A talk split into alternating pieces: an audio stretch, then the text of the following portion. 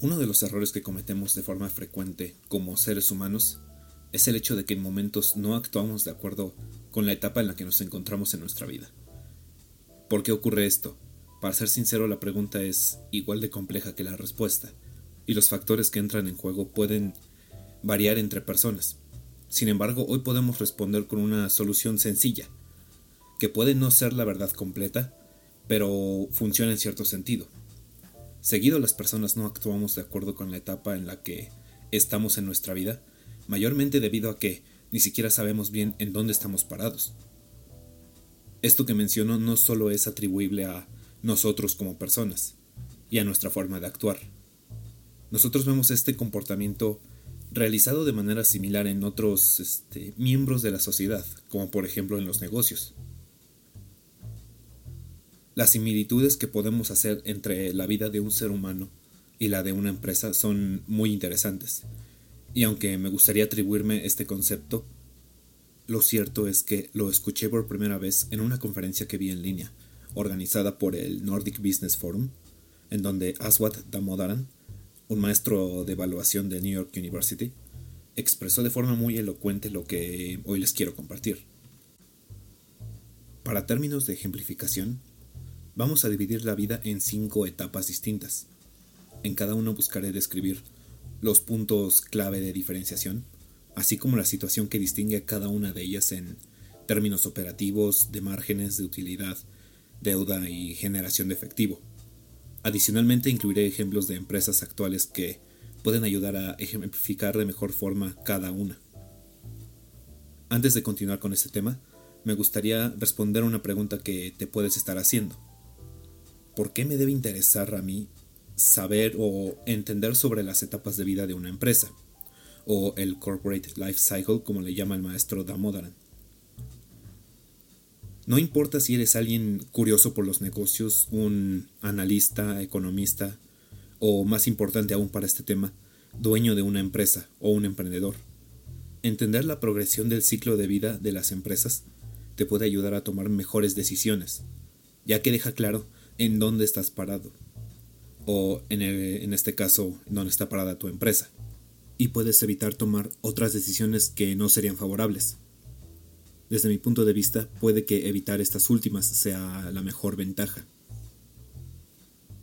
Algunas de estas malas decisiones pueden abarcar desde tratar de adquirir deuda cuando no es el monto ni el momento adecuado, pagar dividendos antes de que tu empresa lo pueda soportar, o incluso tratar de mantener múltiplos de crecimiento agresivos en términos de ingresos. Todos estos escenarios pueden llegar a ser igual de peligrosos para un negocio. De igual forma, para términos didácticos, haré la comparación en cada etapa con la equivalencia en la edad humana. Antes de comenzar, es importante mencionar que cuando hablamos de los años estimados en cada etapa, hacemos una generalización ya que esto también depende mucho de cada industria donde se desempeñe cada una de nuestras empresas de las que estamos hablando. No es lo mismo el desarrollo de una empresa tecnológica a una de consumo. Dejando esto claro, podemos comenzar con la primera etapa, la etapa startup, que va desde su nacimiento hasta la niñez, por ahí de los 15 años. En esta primera fase se abarca desde que nace la idea de comenzar una nueva empresa hasta sus primeros dos o tres años del negocio.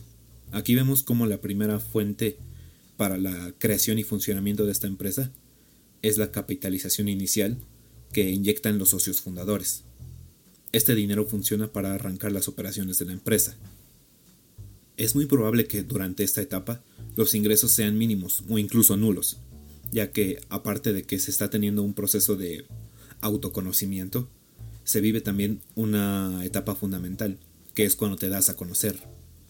Hoy en día este proceso y la mayoría de eh, todos los procesos que tú verás cuando inicias una empresa se han visto muy acelerados por la tecnología y las redes sociales. Lo que podríamos llamar como los cimientos de este nuevo negocio son los que se establecen en esta parte.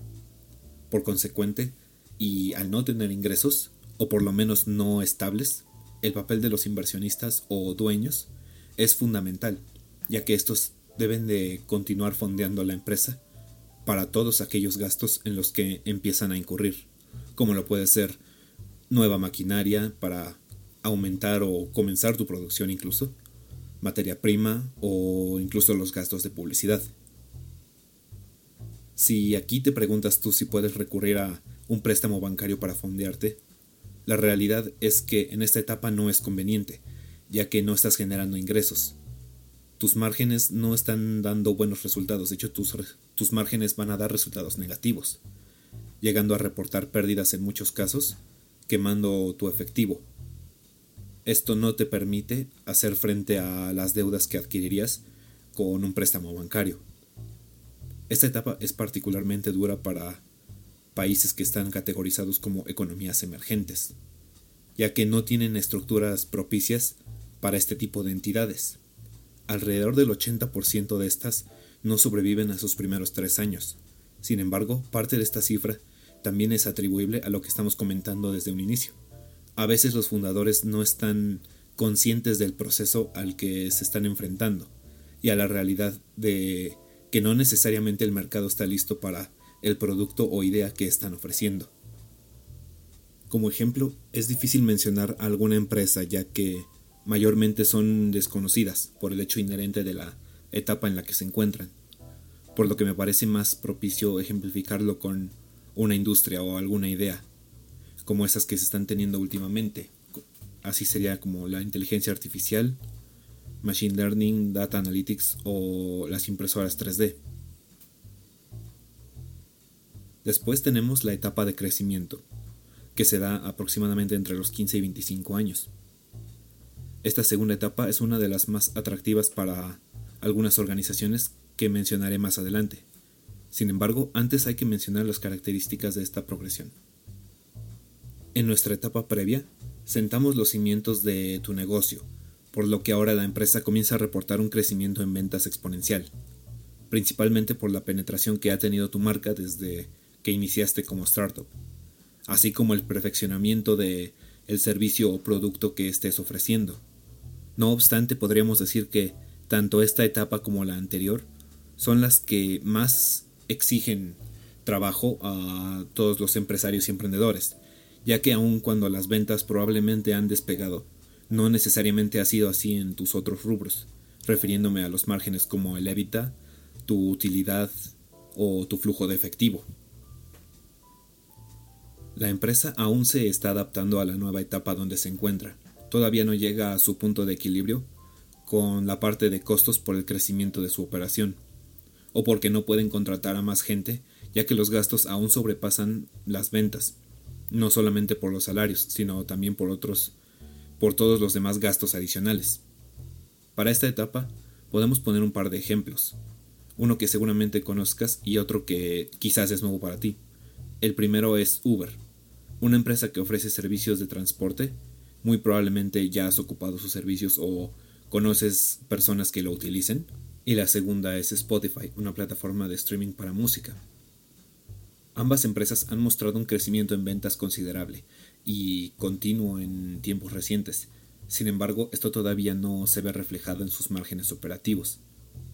Al iniciar esta etapa, mencioné que para algunas organizaciones eran muy interesantes compañías que estaban atravesando este crecimiento.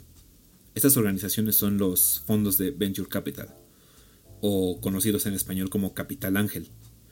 ¿Por qué? Pues por el hecho de que aún el tipo de empresas que están categorizadas en esta etapa no tienen acceso a préstamos bancarios, o si lo llegan a tener, es a un costo de capital muy elevado, debido al riesgo que representan, por el solo hecho de no tener sus cimientos todavía en el mercado de manera propia.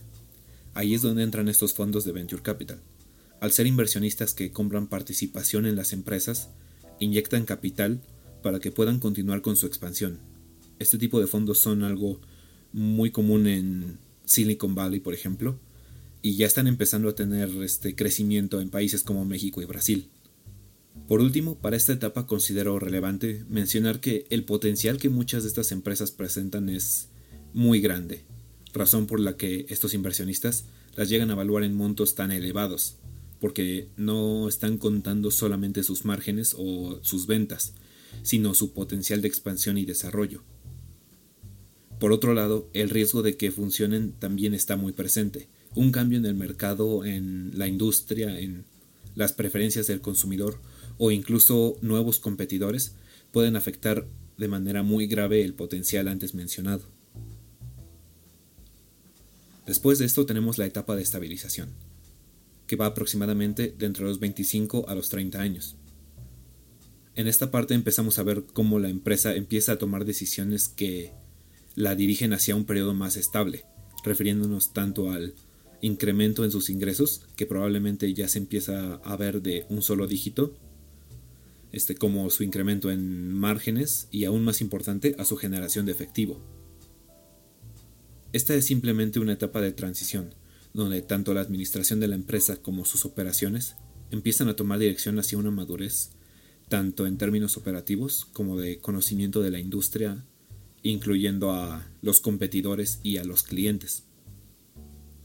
Para este periodo, las empresas empiezan a llamar la atención de otro tipo de inversionistas. Si bien todavía no generan dividendos, o por lo menos no deberían, las utilidades de las empresas empiezan a ser más estables, sus márgenes alcanzan terrenos positivos, lo que es vital ya que la entidad prueba que puede hacer su transición a la siguiente etapa. Un claro ejemplo, por lo menos desde mi perspectiva, de una compañía que está entrando en esta etapa es Tesla, una compañía que ha sido muy seguida por los medios. ¿Por qué digo que Tesla está en esta etapa?